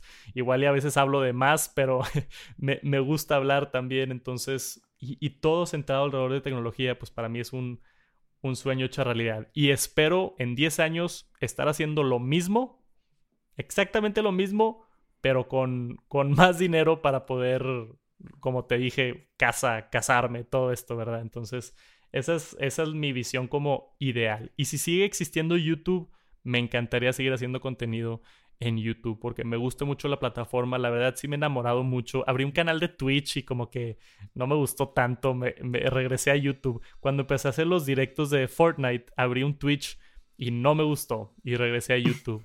Y ahí abrí un Patreon también. No sé si te dije, pero por un rato tuve un Patreon. Y luego YouTube abrió esto de las membresías y salía tu nombre en los directos y así. Y me regresé a YouTube. Entonces sí le tengo mucho cariño a la, a la plataforma. Eh, espera, antes de desviarme. Eh, no, no es que te iba a preguntar de Patreon, pero antes de desviarme, no, de lo que quieres, pues vas por buen camino. Entonces, eh, seguramente así va a ser dentro de 10 años. Y, y, la verdad es que va bastante bien tu canal y te quería felicitar por eso. Gracias. Y del lado de Patreon, justo te iba a decir que tuvo un boom. Es que soy muy disperso, entonces tengo que. No, no, tú, tú, tú dale. Hablé mucho tiempo ahí, hay de dónde escoger. No, las fui guardando. Y del lado de Patreon, eh, justo hubo como un boom de Patreon, pero creo que se apagó un poquito, ¿no? Sí. Porque no sé si son mindfucks míos, pero siento que si empiezas a utilizar ese tipo de plataformas externas, como que el algoritmo de YouTube te empieza a, como a llamar la atención, ¿no? Como te dice, como, hey, ¿por qué no estás usando mi plataforma? Sí, sí, o sea, eso está un poquito más, este, eh, como teoría conspiracy, pero, pero sí puede haber algo de eso. Yo principalmente fue por las integraciones que tienen. Y, y, o sea, yo cuando mandaba a otra gente en Patreon, se tienen que crear otra cuenta, o sea, poner tu mail, entonces te estás dando de alta en otra plataforma con tu mail y haz otra contraseña y mete tu tarjeta de crédito y haz el pago y, y como que es un, varios pasos extras que si ya tienes una cuenta de YouTube, no te tienes que hacer otra cuenta, nada más te haces miembro del canal. Y mucha gente hasta ya tiene su tarjeta dada de alta en su cuenta de Google, su tarjeta de crédito. Entonces es, mucho menos fricción para el usuario. Oye, ¿sabes qué? Me encanta Tex Santos, lo he estado viendo por un año. ¿Sabes qué? Es un buen día, tengo lana, le voy a donar 5 dólares a este cuate porque me cae muy bien. Y es mucho más fácil, este, sin tener que mandarlos a otra página que se registren, ¿me explico? Sí, en el mundo de, del e-commerce se llaman funnels, que es como un embudo que se va haciendo chiquito, chiquito, chiquito. Y justo sí, Funnels al sacarte otra página, perdón, este, te digo que soy bien disperso, este. Sí, sí, sí. Patreon al sacarte otra página, crear una nueva cuenta, pues va complicando las cosas. Entonces sí, es mejor YouTube. Y, eso que técnicamente mm, haría más dinero de Patreon, porque Patreon se queda, si no me equivoco, el 8% de las donaciones. y YouTube se queda el, digo, de las membresías, no de las donaciones, de las membresías y YouTube se queda al 30. O sea, si es una diferencia de, pues de 8 a 30 es casi el triple de dinero que se está quedando YouTube en comparación con Patreon. Pero te dan esos beneficios de ser la plataforma de Google, de poner tu nombre con el logotipo, de los emojis y todo esto que no tuviera con, con Patreon, ¿verdad? No, pero igual te puedo casi asegurar que es mejor opción la de YouTube porque el simple hecho de las trabas que hay al cambiarte a otra plataforma, aunque sea 8%, te aseguro a que con el volumen que puedes jalar en YouTube, puedes incluso monetizar mejor que en Patreon. O sea, porque hay más gente que... No sé si me entiendes. Sí, sí, sí. No, y ya lo viví. En, en Patreon llegué a tener 11 personas. Este, y ahorita en YouTube somos 40. Entonces... Ahí está. O sea, el, el... Y eso que no lo promociono tanto, lo debería de promocionar más. si alguien que está escuchando el podcast quiere apoyar a Tech Santos, únanse a la, a la membresía y al grupo de Telegram y todo, 39 pesos al mes. Porque también soy bien malo para promocionarlo, ¿no? Digo todas estas cosas y luego nunca las menciono. Entonces... Es que no creo que seas malo, yo creo que te pasa lo mismo que a mí. Más bien, hay tantas cosas y tantas cosas que tienes que tener en la mente que se te va, ¿no? Sí, sí, sí, sí es, sí es mucho de eso, la verdad. Porque el, el podcast y el YouTube y el Instagram y ahora el TikTok y la madre... está cañón, ¿no? Y que los mails, que... Pero bueno, es, es parte de... Sí, exactamente, es parte de... Oye, ya, ya acabamos de cruzar aquí la, la hora del, del, podcast, no te quiero quitar mucho más tiempo. Nada más el, el último tema que quería tocar, ya hablamos más o menos de, de tecnología y de Apple y, y de, de, esto. Ah, tenía una pregunta que, que, aquí apuntada que no te pregunté que te quería hacer. Si no tuvi regresando, pivoteando rápidamente a la tecnología, si no tuvieras, si no tuvieras un iPhone, ¿qué teléfono tuvieras ahorita? Hoy. Uy, esa es una buena pregunta, pero yo creo que en base a los teléfonos que he probado y, y podido usar, yo creo que el Galaxy Fold. El Galaxy Fold. Uh, buena respuesta. Así como pasar, pasar flexing en la calle. Y nada más por mamatore, ¿eh? Para poder abrir la pantalla y cerrarla. Claro, Porque realmente es incómodo, pero, pero sí. Nada más para, para poder abrirla en el metro y que se te quede viendo gente. y que luego me lo roben.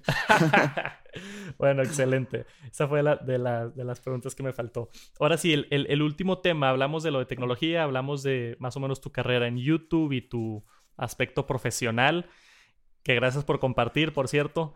Este, el último tema brevemente que quería tocar es más o menos el tema personal, ¿no? Porque he visto que, que compartes contenido con tu novia en redes sociales y vi que se fueron ahorita a Asia, este, y, todo eso. Entonces, también se me hace bien interesante preguntarle a youtubers y, y influencers, porque hay unos que deciden ¿sabes qué? No voy a incluir a nadie de mi vida personal. No voy a ni mencionar que tengo novia o esposa o hijos. No voy a ni mencionar a mi familia, nada más va a ser yo, yo, yo, yo.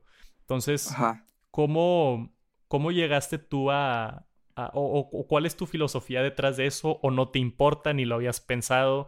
Este... Porque sé que, o sea, públicamente tagueas a tu novia y todo, ¿no? En, en, en publicaciones. Sí. Ah, ah, igual yo, o sea, yo también subo muchas fotos con Viviana y, la tagueo, y, pero me ha tocado gente que me dice, oye, ¿sabes qué? Es que igual ya a ella no le gusta o, ella no quiere la atención o, a mí en lo personal no me gusta compartir ese lado de mi vida, etcétera, etcétera.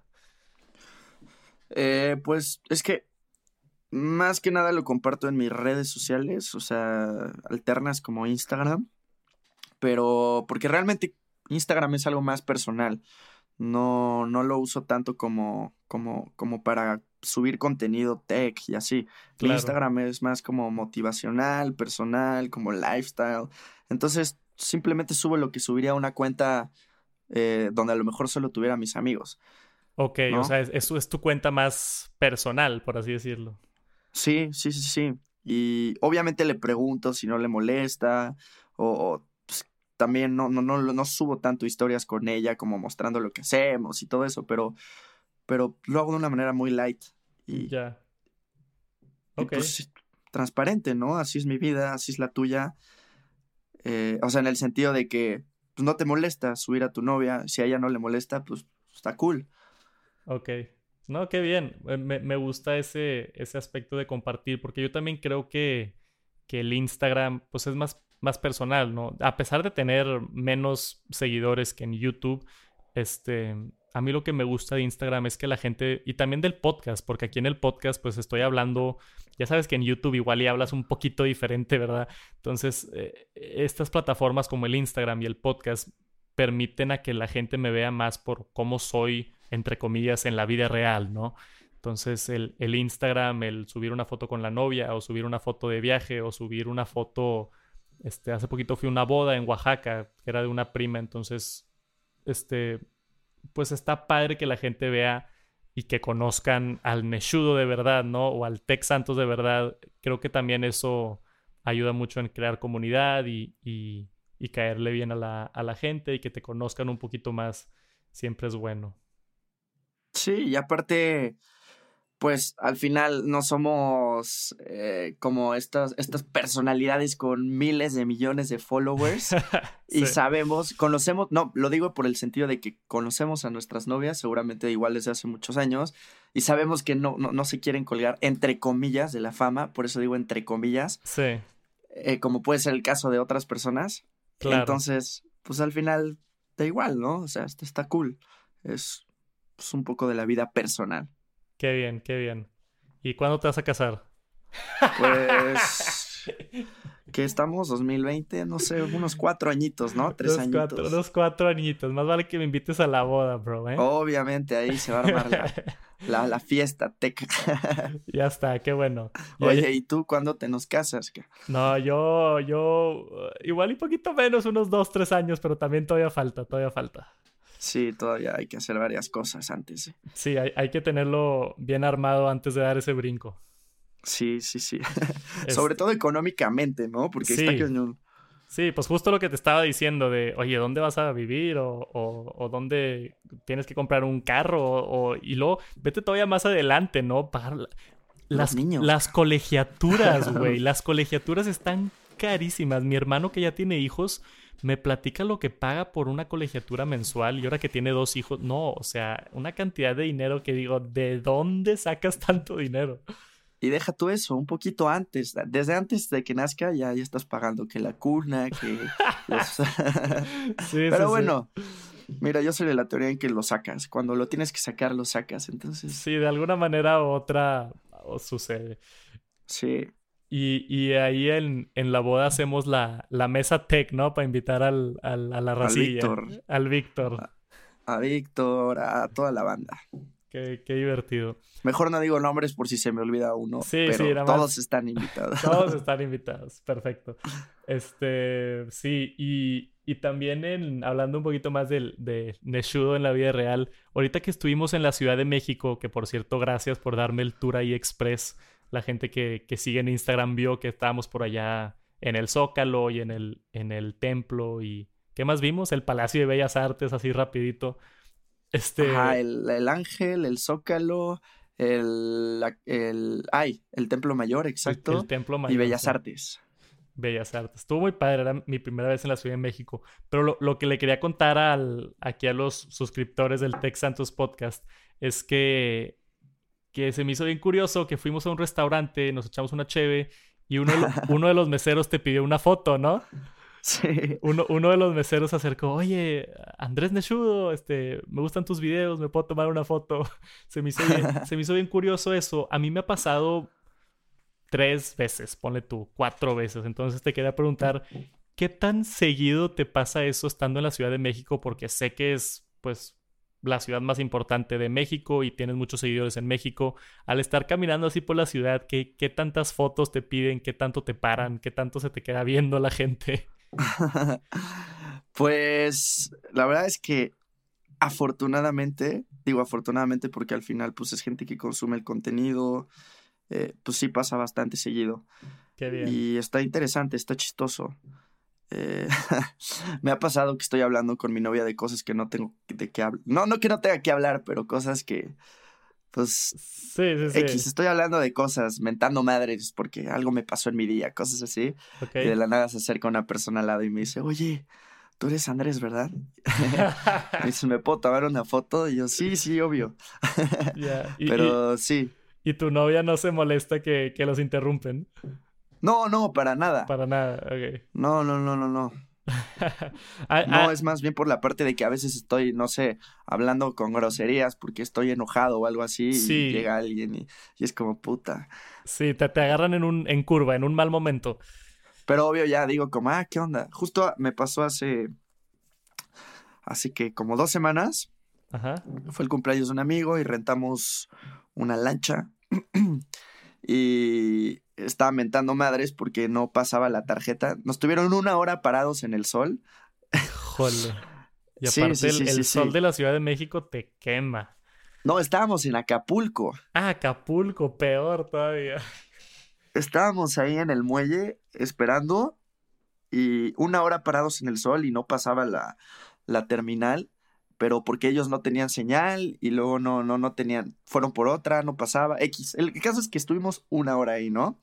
Y yo, la neta, pues ya estaba, no mentando madres, pero yo estaba como puta, ya estaba desesperado en el sol. Pues claro. Luego nos están quitando el tiempo.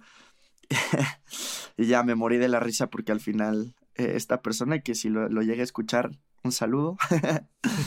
no, no recuerdo su nombre, pero buena onda. Me dijo, oye, Neshudo, ¿me puedo tomar una foto? Ah. Y así de, puta madre, me hubieras dicho desde el principio, cabrón. Sí, sí, sí. O sea, después de todo el, el desmadre y la desesperación, ya... La foto. Pero son cosas curiosas y bueno, obviamente siempre lo agradezco. Claro, pero sí, afortunadamente pasa.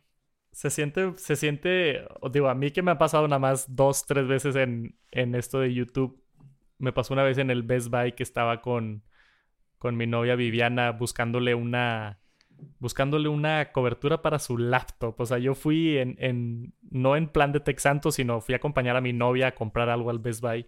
Y fue la, fue la primera vez que, que, una persona se acercó conmigo y me dijo, oye, Texanto, no manches, me gustan tus videos, me puedo tomar una foto. Y se, siente, bueno, al menos al principio, se siente surreal, ¿no? De, de, de qué raro interactuar con, con estas personas en la vida real y que se hayan atrevido a, a saludarme, ¿no? Porque luego también, y, y me, me, platicaste tú también, que a veces me llegan mensajes de, oye, te vi, pero no te saludé. Y yo, bro, me, me haces el día cuando me saludas. o sea, me haces el día, me llena de alegría que me pidas una foto, no manches. O sea, para mí es un, un honor, o sea, para mí es el, no, no sé cómo explicarlo, o sea, a mí me, me gusta mucho, entonces, que no, que no, si me ven en persona, que no te dé pena Digo, tampoco al nivel de, de, estorbar ni nada, pero oye, rápido, ¿cómo estás? Me gustan tus videos, una fotos. Son interacciones de 30 segundos que, que no molestan, ¿verdad? Sí, no, no manches. Obviamente a mí me encanta cuando pasa eso. También me gusta, me emociona, porque pues al final es como un reflejo de, de que, de que pues está cool lo que haces, ¿no? Y les gusta. Y era lo que te decía, seguramente muchas veces estás en un lugar y, alguien te ubica, pero justo no se acerca por pena, o porque simplemente eh, tal vez no, no, no, no quiere una foto así, pero sabe quién eres. eso llega a pasar y está curioso. Qué bien, qué padre. Bueno, vamos a, a, terminar con el podcast. Este, tengo una pregunta que, que, le he hecho a la otra gente que he entrevistado. Que, que les voy a hacer. Dos preguntas completamente diferentes, curiosas, ¿verdad? Ajá. La primera es nada más saber qué tipo de persona eres. Cuando te sirves cereal, ¿pones primero el cereal o primero la leche? No, primero el cereal y luego la leche. ok, buena respuesta. estoy, estoy, esperando, todavía sigo esperando el día que me toque un psicópata que lo haga al revés, porque hay gente, aunque no lo creas, hay gente que pone primero la leche. ok, nunca había escuchado eso, pero Pero sí, yo soy de primero el cereal y luego la leche. Ok. La segunda pregunta es, ¿has tenido alguna experiencia con espíritus, fantasmas, abnormal, algo de otro mundo? Así que Ah, me gusta escuchar ese tipo de historias de, gente que ha tenido ese tipo de experiencias. ¿Crees o no en ese tipo de cosas y te ha pasado algo, sí o no?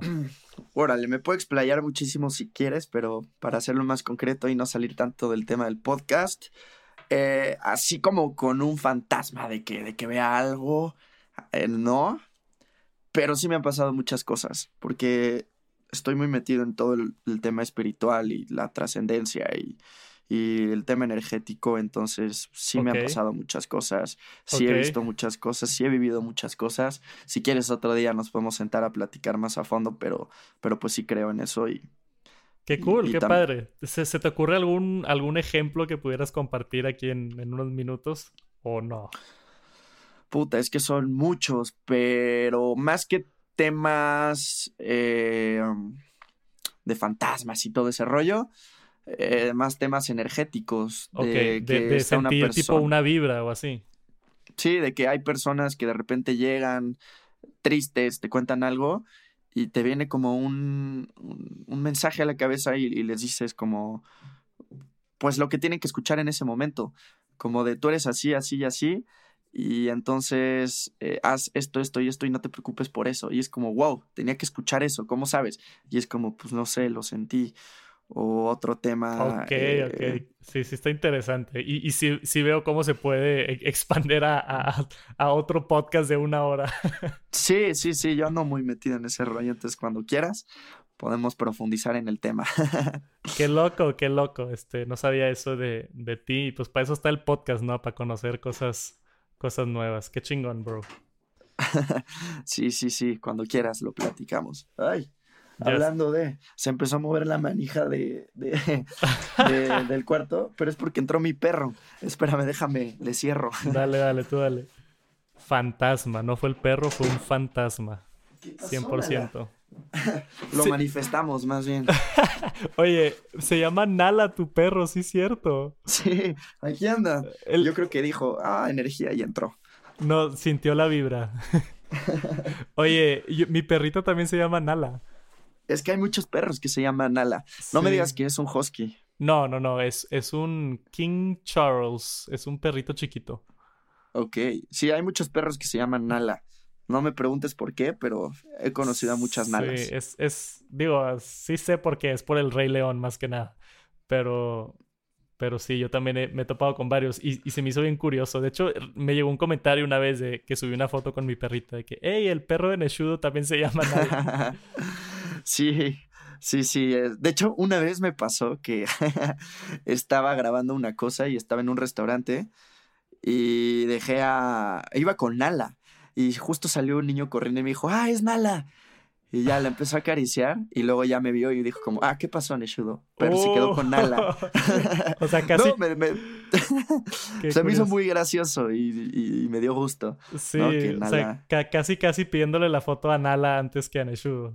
Sí, pero no importa. Es, estuvo cool, estuvo chistoso. Es que Nala es famosa, tiene videos de como un, un millón o algo así. Entonces, pues ahí va la Nala. Le voy a abrir su Instagram, yo creo. Qué bien. Sí, ya, ya, ya urge ver el, el Instagram de la Nala para seguirle.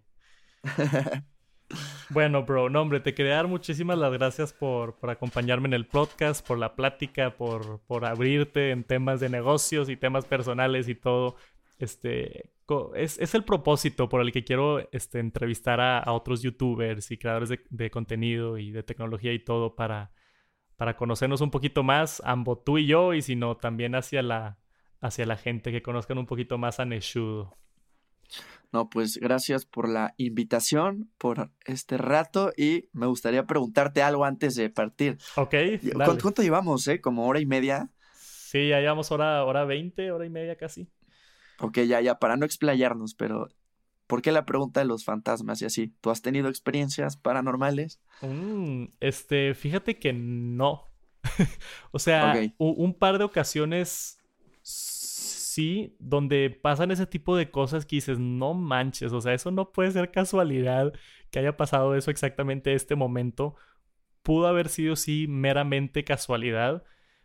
Este, pero, pero también te pone a pensar el, el, las probabilidades de que haya pasado eso justamente en este momento, como que tiene que haber algo más que haya influido en esa, en esa decisión o en, o en ese evento que se llevó a cabo, ¿no?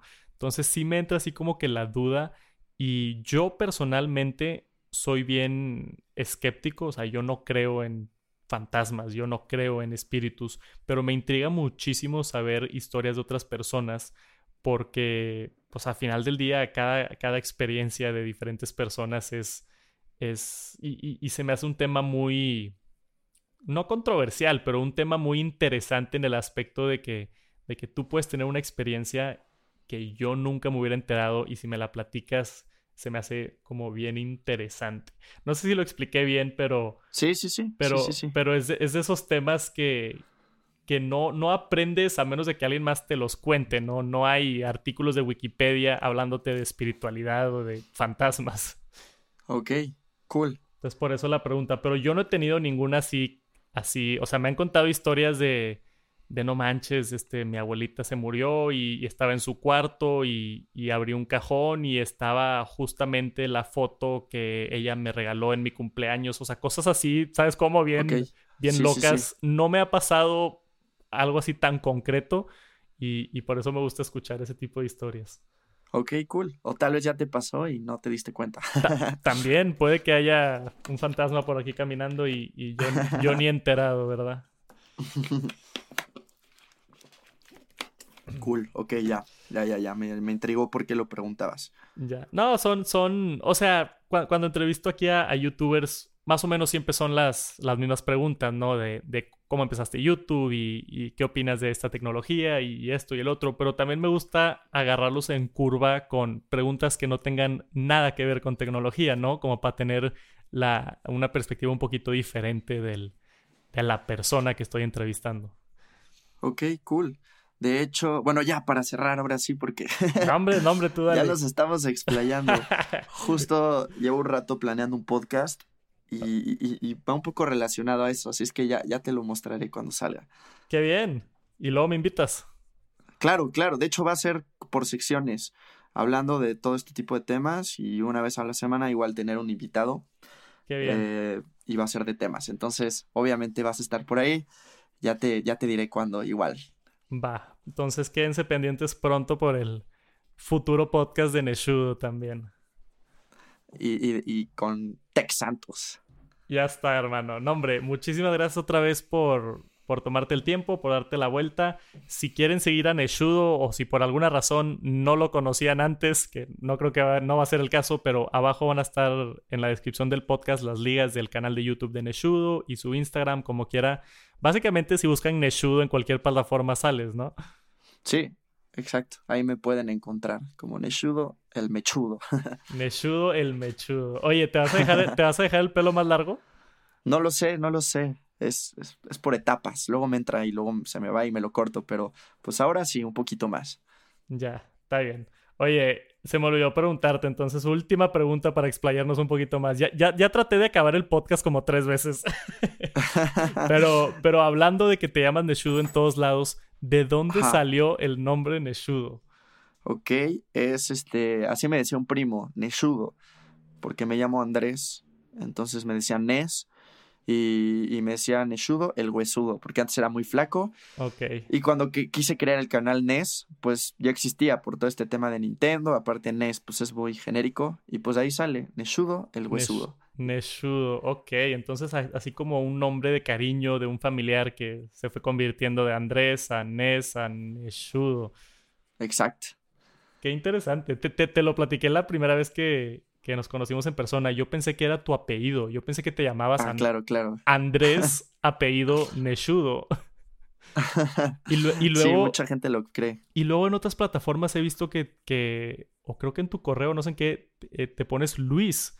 Entonces ya no sé si es Andrés o Luis o, Ah, es que me llamo Luis Andrés Torres. Luis El secreto que pueden escuchar aquí es que Luis, que al final soy yo, es el nombre del manager. Entonces, cuando llegan correos, ah. contesta Luis. Ok. Pero pues al final soy yo. Es un secreto de Estado. Oye, necesito conseguirme un manager que se llame Adrián para aplicar la misma. Hazlo, aplícala y verás cómo cambia la cosa. Ok, ok. O sea, de que te tratan como de, oye, ¿qué, qué, qué necesitamos para trabajar con él? Y ya. Qué curioso. Me encantó el dato curioso para acá acabando el podcast. Exacto, solo no le digan a nadie para qué. no, no, no. Aquí se queda entre la comunidad de Tex Santos ese secretito, bro. No te apures. Oye, por tercera vez, muchísimas gracias por acompañarme en el podcast. Busquen a Neshudo en sus redes sociales o pronto en el podcast, pronto con sus nuevos emprendimientos, de negocios y demás.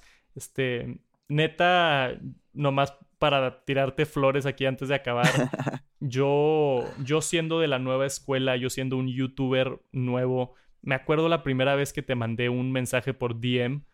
Yo creo, que yo creo tenía, era chico todavía, tenía unos 10 mil o 15 mil suscriptores, no sé. En Instagram tenía como mil seguidores.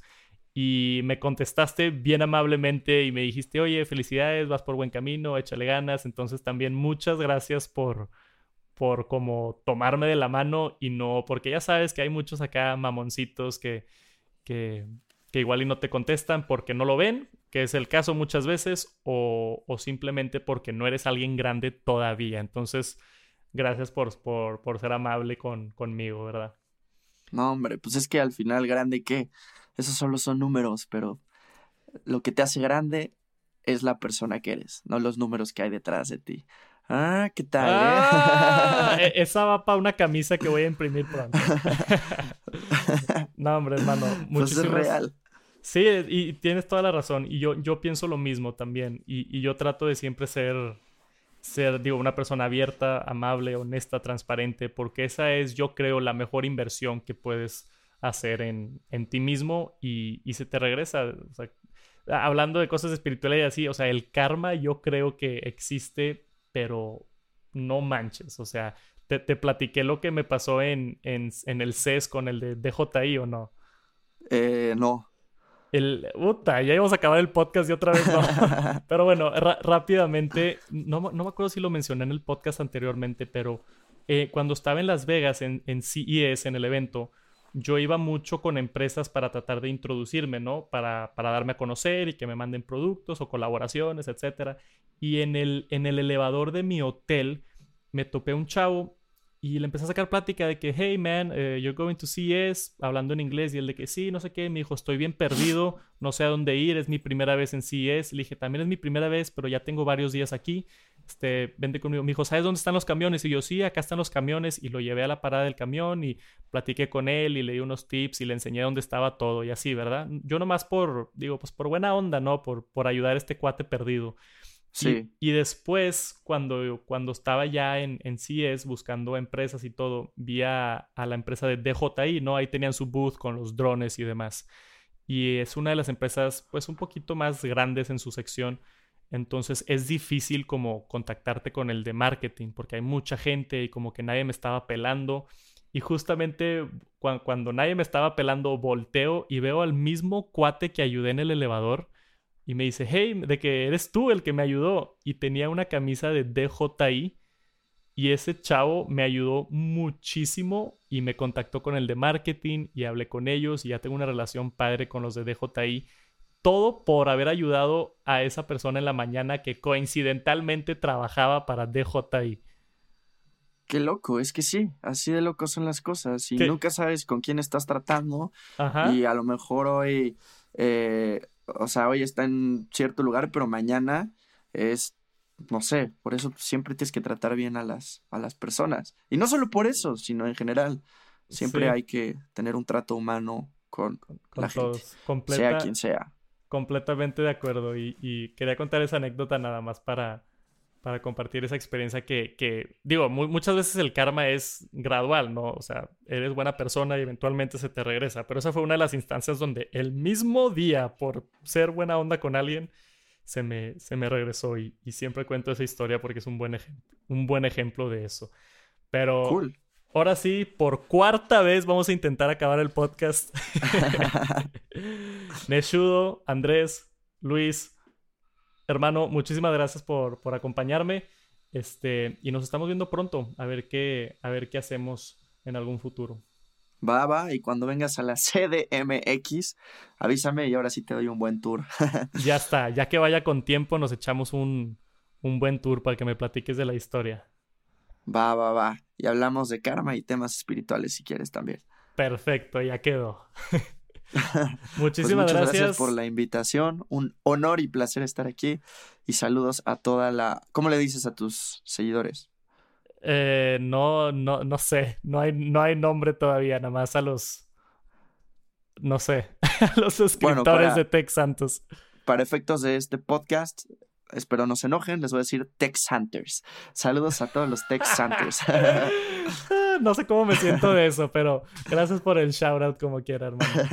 Y gracias por estar aquí. Nos vemos pronto, bro. Saludos. Nos vemos, bye, gracias. Muchísimas gracias por escuchar este episodio del Tech Santos Podcast. Si no lo han hecho todavía, me ayuda muchísimo si se suscriben. Denle suscribirse ahí en su aplicación de podcast y nos vemos pronto. Peace.